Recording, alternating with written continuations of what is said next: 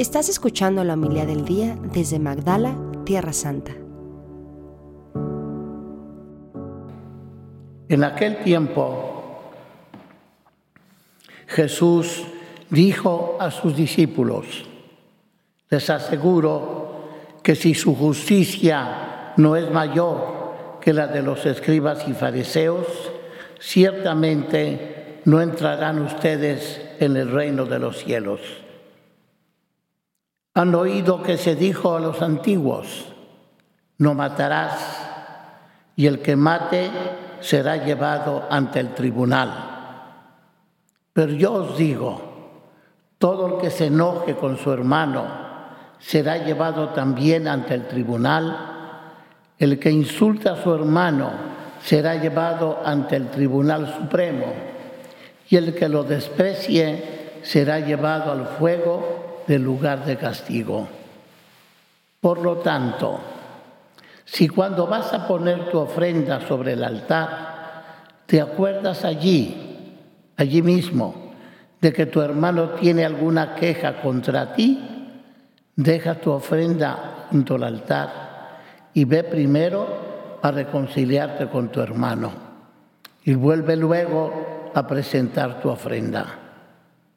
Arréglate pronto con tu adversario mientras vas con él por el camino no sea que te entregue al juez, el juez al policía y te metan en la cárcel. Te aseguro que no saldrás de allí hasta que hayas pagado el último centavo. Palabra del Señor. Gloria a ti, Señor Jesús. Alabado sea Jesucristo, para siempre sea alabado. Antes de todo, quisiera pedir perdón porque mi voz hoy no me acompaña para poderme comunicar con ustedes.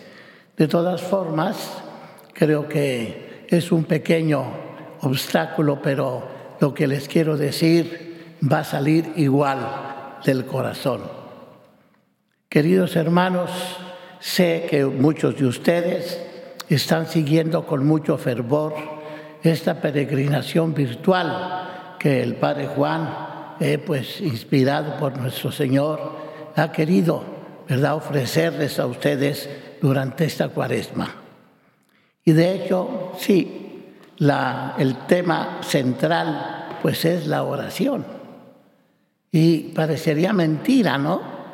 Pero fíjense ustedes que si uno piensa bien en cómo Jesús nos fue poco a poco introduciéndonos en su seguimiento, pues lo primero que les dijo a los apóstoles, cuando recéis, decid, Padre nuestro, que estás en el cielo, el Padre nuestro, ¿verdad? Entonces, claro que la oración es fundamental. Me acuerdo eh, que uno de mis profesores, cuando yo era pequeño, eh, pues nos quería justamente enseñar eh, a hacer oración.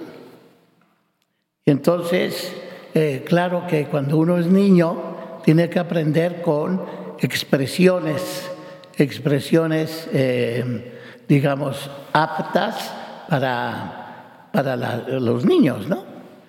Entonces me acuerdo que este sacerdote me decía, a ver niños, ¿cuál es la palabra que ustedes más usan en su vocabulario, en el, en con su mamá, con su familia.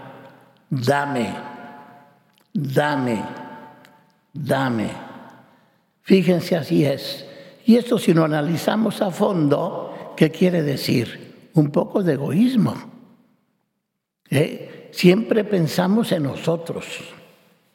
Y esto es importante. Jesús ¿eh? quiere que elevarnos, quiere ayudarnos a que salgamos de nosotros mismos. Me encanta pensar a la hora de, digamos, de profundizar un poco en la importancia de la oración. Fíjense ustedes que Jesús en la cruz, lo primero que hace, esas son aquellas famosas siete palabras. Y el, y el, y lo primero que nos enseña es a decir Padre. Y lo segundo, perdónales. Entonces hoy el Evangelio justamente nos invita a eso. Sí hay que rezar.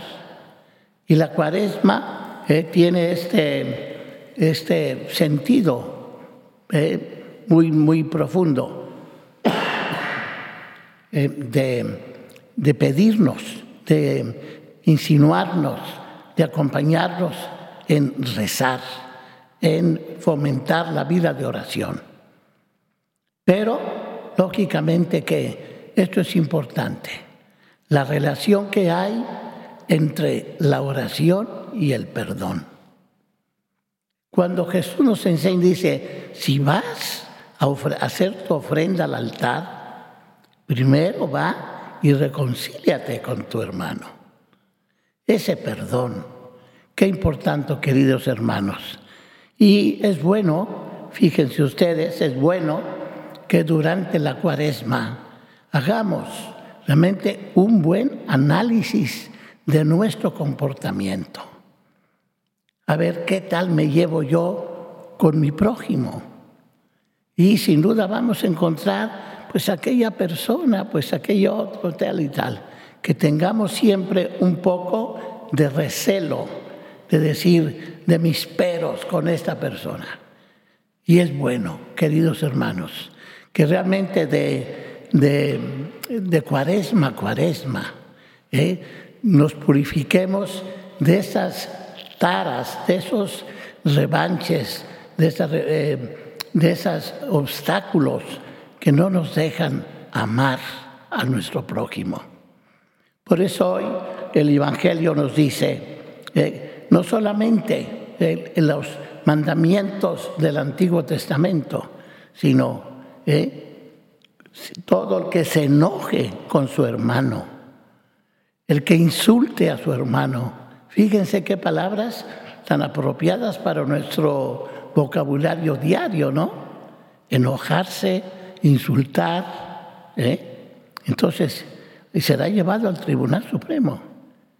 Y entonces ahí está, ¿eh? por eso, cuando vayas a poner tu ofrenda al altar, acuérdate allí mismo. ¿eh? Que si tu hermano tiene alguna queja, entonces lo primero es reconciliarte con él. Hoy, queridos hermanos, podemos hacer esta invitación. Qué bueno durante estos 40 días ir pensando, profundizando, qué tal me llevo yo con mi prójimo. Y así que quizá uno de los aspectos que tengo que mejorar es esa relación de amor, de amistad, de aceptación, de reconciliación. Que la Santísima Virgen nos ayude mucho justamente a realizar. Me imagino que Perdón, que todos ustedes, como me dijo mi hermana, que están haciendo esos íconos, ¿no? Esos íconos durante esta cuaresma y esta peregrinación. El ícono que quede es ese que Jesús quiere imprimir en mi propio corazón.